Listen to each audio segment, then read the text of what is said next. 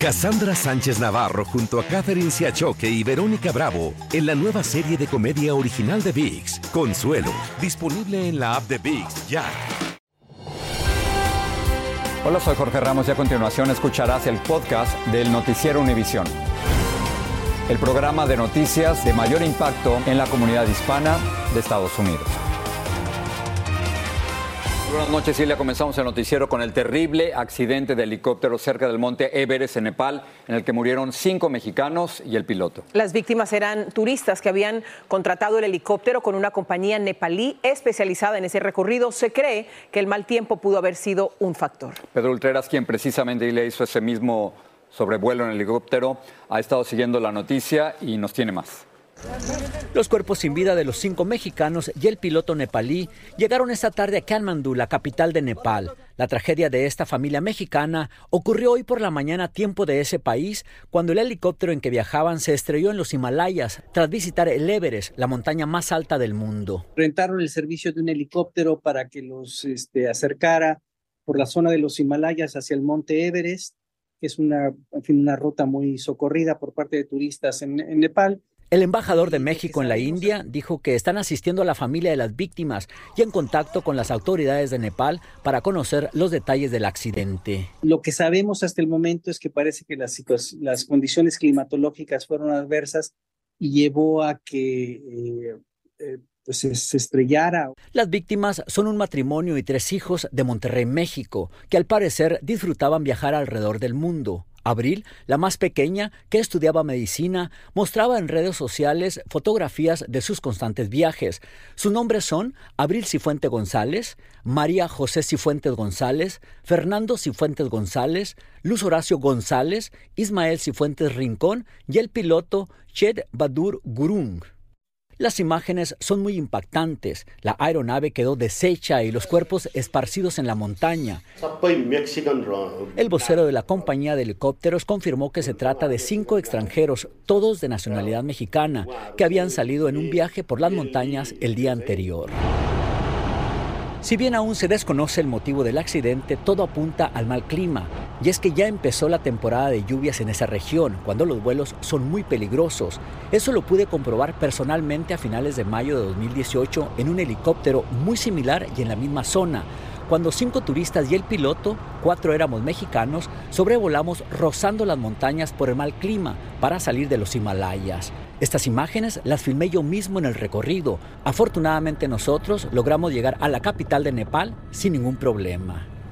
Impresionantes imágenes. Pedro, nos acompañas hoy aquí. Pedro, lo, lo, acabamos de ver ahí. Tú estuviste sobrevolando en helicóptero la misma zona. ¿Cómo fue tu experiencia? Me siento muy afortunado, Ilia Jorge, haber sobrevivido a esta experiencia, pero fueron momentos muy, muy difíciles, de mucho miedo. Todo el tiempo que estuvimos sobrevolando por el mal clima, la única manera de salir de esa parte de las montañas del Himalaya es en estos helicópteros porque vuelan muy pegado a los cerros. Y la verdad, íbamos... Eh, entre las nubes de repente nos cubría, de repente salíamos y veíamos los cerros pegados a nosotros y la verdad fue mucho, mucho miedo el que teníamos el grupo. Entre estos, estas personas había, éramos cuatro mexicanos, curiosamente, como en este accidente éramos cinco y el piloto para nuestra suerte, pues nosotros logramos llegar con vida a Kathmandu y esta uh, tragedia me hizo recordar esos momentos. He estado siguiendo de cerca y la verdad recuerdo lo vivido y me sigue aterrorizando. Esa es temporada de lluvias, o sea, es muy peligroso. Es muy peligroso la temporada de turismo en Nepal, termina en mayo, son mayo y abril, ya para eh, junio ya empieza a llover bastante, la, el clima en, las, en, la alta montaña es muy cambiante y desde luego muy peligroso. Pedro, gracias por gracias, estar aquí. Gracias por traernos tu experiencia. Claro. Aquí en Estados Unidos, el gobernador de Vermont dijo hoy que la devastación de las lluvias e inundaciones ha provocado en su estado es histórica y catastrófica.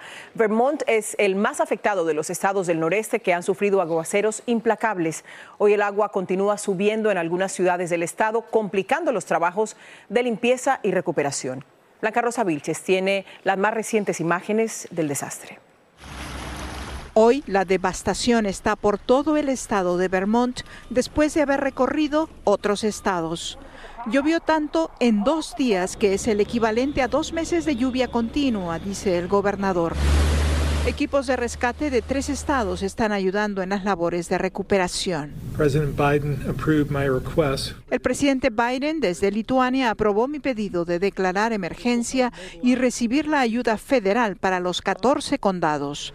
Llovió cuatro veces más que durante la tormenta tropical Irene el 2011. Esta vez fueron 48 horas consecutivas. Estos tres carros son de nosotros, ¿eh? Las inundaciones han causado decenas de millones de dólares en daños. La Guardia Nacional ha realizado más de 100 rescates. Ciudades como Montpellier recibieron más de 5 pulgadas. La tormenta llegó hasta Nueva Inglaterra después de afectar el domingo a Nueva York y Connecticut. Miles, como Manuel Delgado en Upstate, Nueva York, trabajan en la limpieza de las casas dañadas. Prácticamente nosotros venimos ya cuando está todo el agua afuera todo, y solo venimos a limpiar el lodo que ha quedado adentro nomás. Se ve todo destrozado. Otros sorprendidos con lo que encuentran al llegar. Es un terror ver todo eso. Y una lástima grande por la gente que, que perdió todo. Perdieron todo. Llegar a las zonas es difícil por las carreteras bloqueadas. ¿Qué ha sido afectado más, los negocios o las casas? Yo diría la gente, las casas. Sí, es una pena. Las advertencias de inundaciones están en efecto desde Massachusetts hasta Canadá.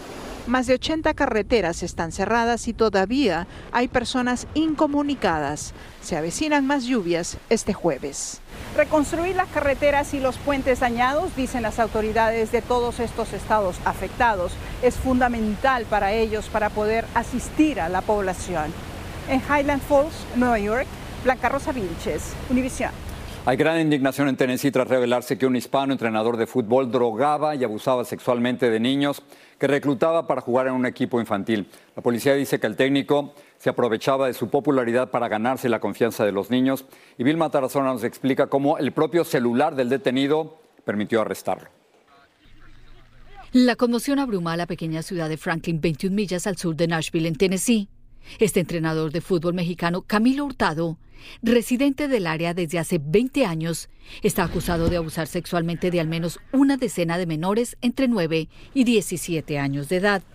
La policía informó que Hurtado dejó olvidado su teléfono celular en este restaurante. Este empleado lo encontró y al tratar de localizar a su dueño, descubrió videos de Hurtado violando a menores tras drogarlos hasta dejarlos inconscientes. Las autoridades creen que algunos no se dieron cuenta que fueron violados.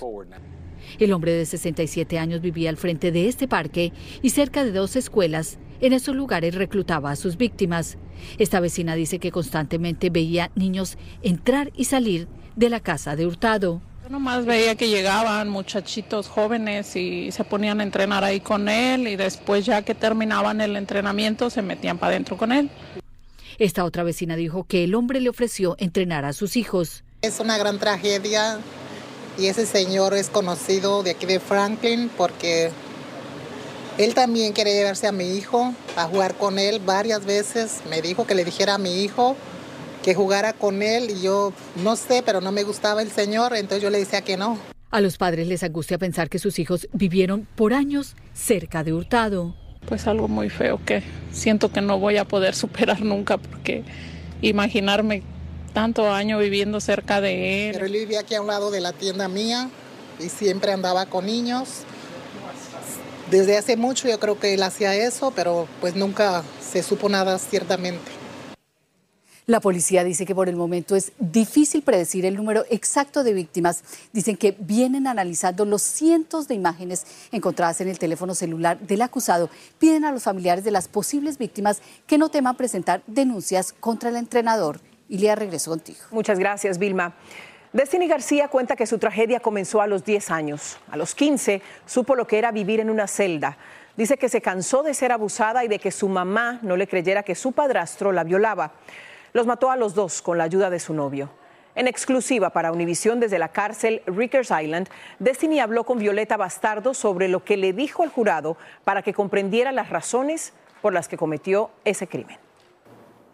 ¿Estás arrepentida por lo que hiciste? Sí. En enero del 2016, Destiny García, con 15 años, fue arrestada junto a su novio Jerry Masonet por dar muerte a la madre de ella, Rosy Sánchez, y también el padrastro Anderson Núñez. Ambos cuerpos fueron encontrados en el apartamento donde residían en Brooklyn, Nueva York, seis días después, irreconocibles, con más de tres docenas de puñaladas y varios impactos de bala. La pregunta que todos se hacían, ¿por qué lo hizo? Porque yo estaba siendo abusada y molestada sexualmente. Ella nos cuenta que su vida con la madre fue buena hasta que inicia la relación con Anderson. Por los cinco años antes de que ella cumple los 15, ella fue abusada sexualmente por el padrastro y físicamente y emocionalmente por su mamá. Ella me pegaba, a veces sin razón. También cuando peleaba con mi padrastro me golpeaba. Me decía que yo era una desgracia, que ella hubiera deseado abortar. Una noche decide irse con su novio Jerry. No tenía control sobre mis emociones. No me podía controlar. Yo siempre hablaba con mi novio y él alimentaba mi ira y no podía más. Esa noche le pedí que trajera una pistola para protección. El novio trae el arma al apartamento. Y ella fue y le pegó un tiro a su mamá. Además, apuñaló al padrastro cinco veces y Jerry algunas 35. Este último acaba de ser sentenciado de 22 años de cárcel a cadena perpetua. Destiny recibiría sentencia a principio de agosto de 3 a 10 años en prisión. La jueza podría dejarla en libertad y podría salir sin un archivo criminal.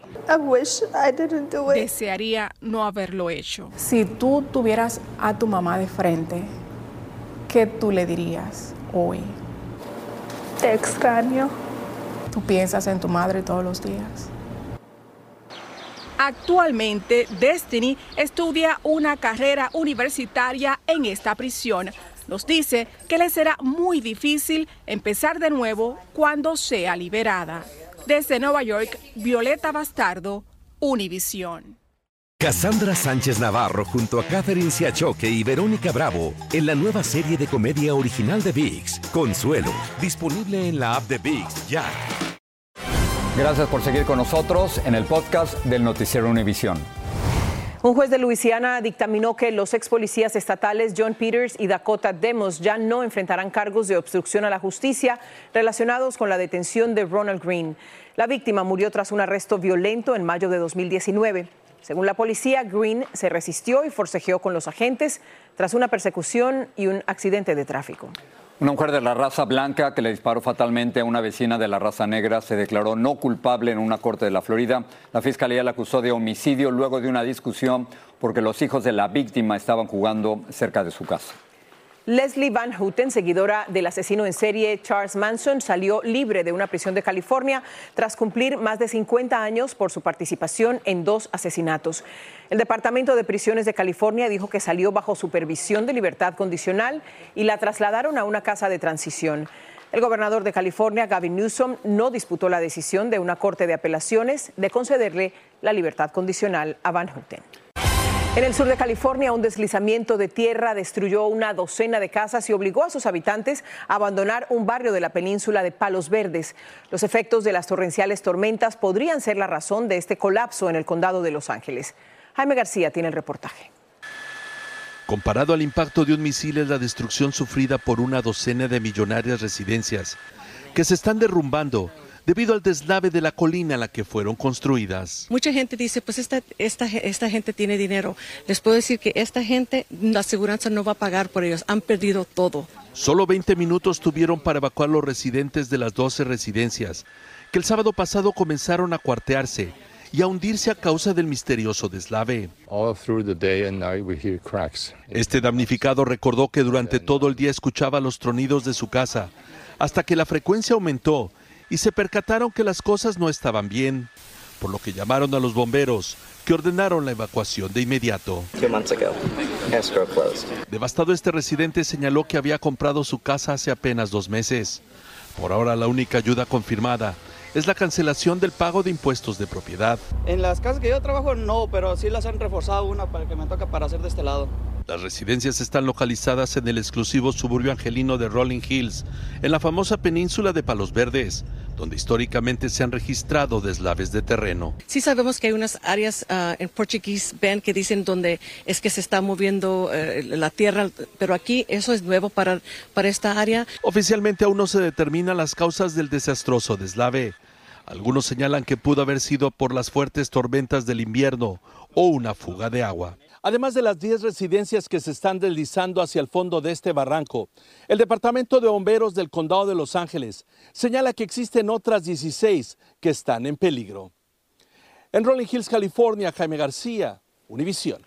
Una potente droga está cada vez más involucrada en la muerte por sobredosis en este país, por lo que la Casa Blanca dio a conocer una nueva estrategia para combatir los fallecimientos por xilacina, es un sedante veterinario.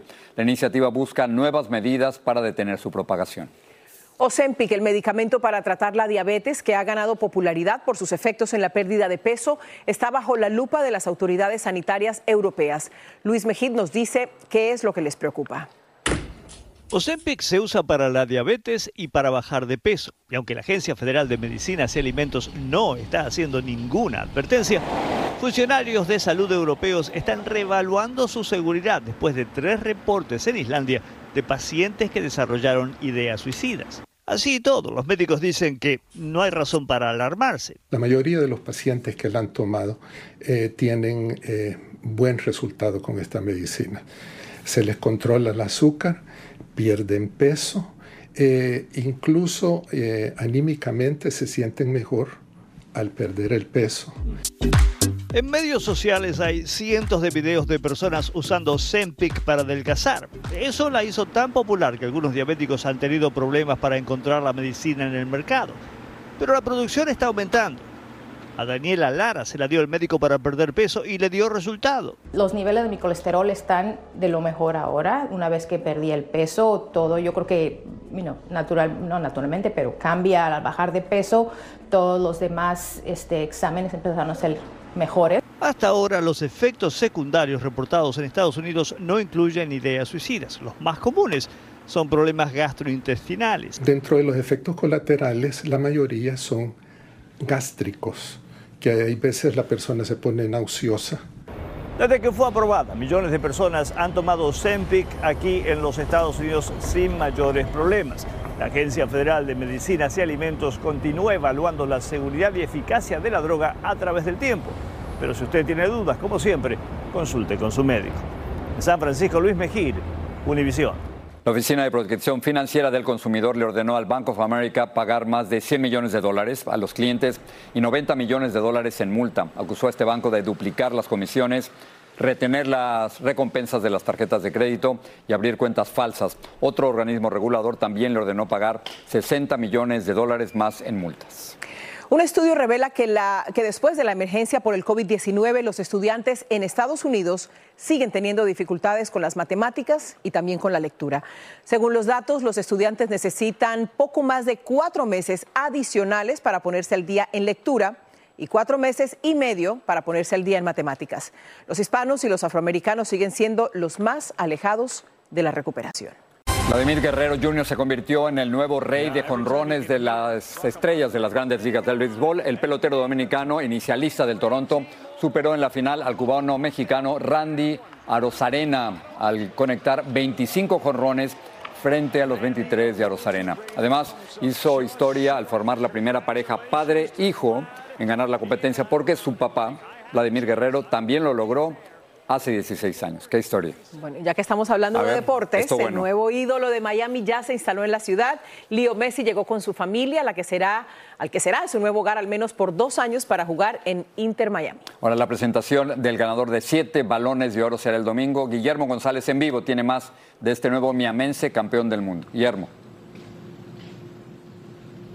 Así es, Jorge Ilia. Bueno, el gran Leo Messi ya está en Miami y este es el estadio en, en, el que seguramente muchas veces va a jugar y este será el lugar en el que muchos, muchos aficionados al fútbol van a poder disfrutar de su presencia. Hoy nos hemos quedado con las ganas de verlo porque bueno, el padre, su padre, quien es además su representante, estuvo un poco más temprano aquí y se reunió con los directivos del club para sellar ya, digamos, los últimos eh, detalles de lo que será su presentación el próximo domingo. Pero, como dicen ustedes, la, la Messi manía, pues es algo que está eh, colmando a todos aquí en Miami. Y justamente estoy aquí con un par de chicos argentinos. Hoy nos quedamos con las ganas de ver a, a Lío. Sí, es una lástima que no vino, pero estamos, estamos listos para el próximo domingo. Vamos, Argentina. Muy bien, muy bien. Hay una gran noticia y esto es para las eh, personas que quieren ver uh, el debut de Leo Messi y es que quienes hayan comprado sus tickets por anticipado, sus boletos, no tendrán que pagar y será una entrada gratis. Ese es el caso tuyo, ¿verdad? Sí, no, eh, hice una aplicación online para verlo el domingo y no, estamos muy contentos para verlo este fin de semana. Es decir, ¿vas a entrar gratis a ver a Messi en su debut? Claro que sí, no, es todo gratis y, y bueno, no, estamos muy contentos de verlo, con muchas ganas. Más temprano estuvieron aquí, eh, pues bueno, estuvo aquí un grupo grande, por supuesto, de argentinos que son sus principales seguidores, pero no tenemos duda de que Messi será desde este domingo la gran atracción en el sur de la Florida y también será la gran expectativa para el, eh, la liga, la liga del fútbol, del fútbol soccer en los Estados Unidos y también para el Inter de Milán. Es todo lo que tengo. Regreso con ustedes. Ilia Jorge. No me hablen los domingos. No, no, ya tienes tu boleto para ir. ya tienes tu boleto. Sé, vamos a terminar con otra cosa porque sigue la fiebre de la lotería. No hubo ganador del premio gordo del Powerball de este lunes. El próximo sorteo es mañana cuando el premio máximo será de unos 725 millones de dólares. Y para los que no puedan esperar hasta entonces, el premio Mega Millions tiene un sorteo hoy por la noche con un acumulado de unos 480 millones de dólares. Yo, yo me conformo con un boleto para ir a ver a Messi. Yo voy, yo, yo voy, por el otro boleto, el de la lotería. Buenas noches. Y compras el estadio. Así termina el episodio de hoy del podcast del Noticiero Univisión. Como siempre, gracias por escucharnos.